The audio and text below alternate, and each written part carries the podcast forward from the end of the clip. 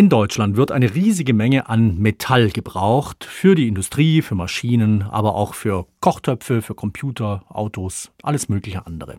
Deutschland selbst hat aber gar nicht genügend eigene Metallvorkommen und Lagerstätten, um diesen Verbrauch zu decken. Es wird also vieles importiert. Außerdem ist der Abbau von Metallen natürlich in jedem Fall ein Eingriff in die Natur. Deshalb hat das Öko-Institut in Darmstadt sich jetzt eine ganz besondere Metalllagerstätte angeschaut, und zwar das Metall, das hierzulande schon in Umlauf ist, eben verbaut in verschiedensten Produkten.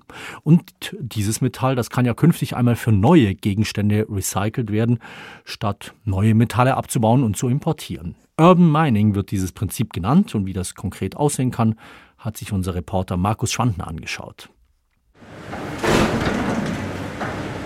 Ein blauer Bagger mit grauem Führerhaus schaufelt Schrott, Stahlträger, Schubkarren, alte Gerüste, Regale, Fahrradrahmen oder Maschinenteile in einen dunkelblauen großen Container.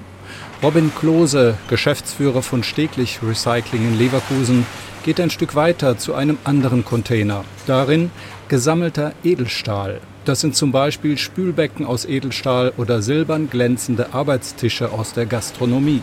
Das hier wäre dann quasi die Edelmetallabteilung, das V2A. Das haben wir viel aus äh, Großküchen, irgendwelchen Rückbauten von Restaurantbetrieben. Äh, alles, was sie da an Besteck, an Töpfen, an Verrohrungen finden, das ist alles im Prinzip V2A. Aber welche Mengen an Edelmetallen fallen in Deutschland überhaupt als Schrott an? Welche Mengen sind noch in Umlauf? Und wie sieht es mit anderen Metallen aus? Winfried Bulach vom Öko-Institut in Darmstadt. In unserer Studie haben wir uns das sogenannte anthropogene Lager angeschaut. Das heißt, äh, alles, was der Mensch mal äh, aus der Erde geholt hat und in Produkte umgeformt hat oder dann eben auch die Abfälle abgelagert hat, das ist alles das anthropogene Lager.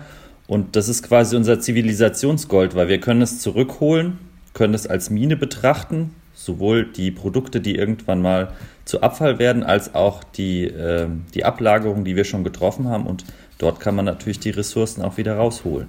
Die Wissenschaftlerinnen und Wissenschaftler haben dieses Zivilisationsgold kartiert.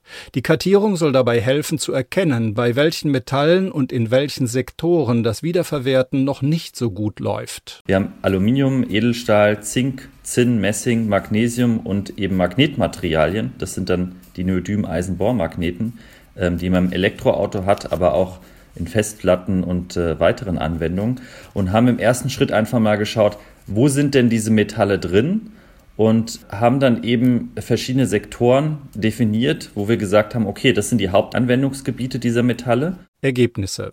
Das anthropogene Lager wird bis 2040 insgesamt um rund ein Drittel anwachsen. 2040 wird etwa eineinhalbmal so viel Edelstahl in Produkten verbaut sein wie heute, fast 140 Millionen Tonnen.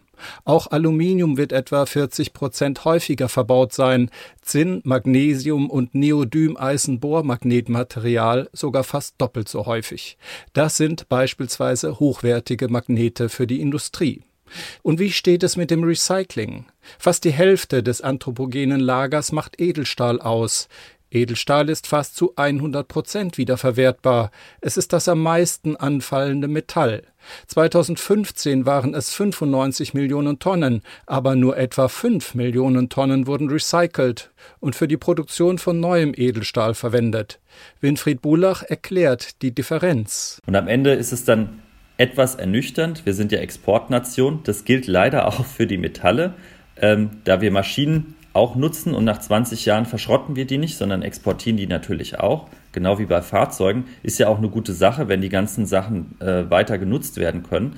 Ähm, das schützt ja auch die Umwelt, ähm, sodass das Recycling gar nicht so groß ist im Vergleich zum Export. Und äh, beim Edelstahl ist es auch äh, so, ähm, da wird der Schrott tatsächlich auch exportiert. Also der wird aufbereitet in Deutschland, ähm, eingeschmolzen wird er dann woanders, weil wir haben in Deutschland auch sehr viel Rückbau betrieben, was diese sogenannte Schwerindustrie angeht. Das heißt, wir haben gar nicht mehr die riesigen Kapazitäten und müssen einfach exportieren. Das zeigt sich auch bei einem anderen Metall sehr deutlich, Aluminium.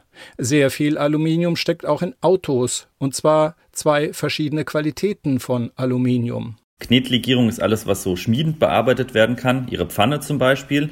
Ähm, und Gusslegierung, das kann zum Beispiel äh, ein Motorblock sein, den man dann einfach in, in eine Form gießt Und üblicherweise ist es so, dass Knetlegierungen einfach höhere Anforderungen haben. Daher wird die Karosserie aus höherwertigem Knetaluminium hergestellt. Wird das Auto verschrottet, dann kann man dieses Aluminium nicht einfach recyceln und daraus wieder eine Karosserie herstellen, sondern es muss neu produziert werden. Denn aus den alten Karosserieteilen wird heute nur Gussaluminium gemacht. Es geht also in Anwendungen mit geringeren Anforderungen Downcycling. Der Traum ist also, aus einer alten Autokarosserie wieder eine neue herstellen zu können.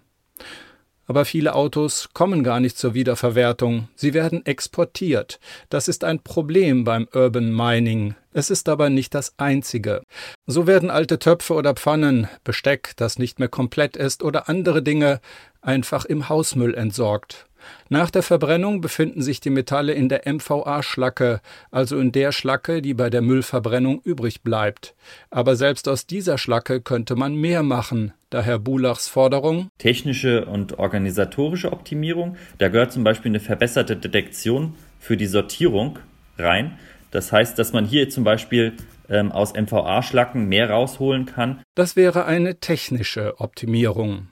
Aber auch die steigenden Strompreise führen dazu, dass Recyclingunternehmen ins Ausland abwandern. Und drittens sollten auch die Regeln zum Beispiel fürs Autorecycling verbessert werden. Zurzeit müssen pauschal 95 Prozent eines Fahrzeugs wiederverwertet werden. Besser wäre es, wenn für jedes Metall einzelne Quoten festgelegt würden. Und letztlich sollte auch der illegale Export von Metallen stärker verhindert werden.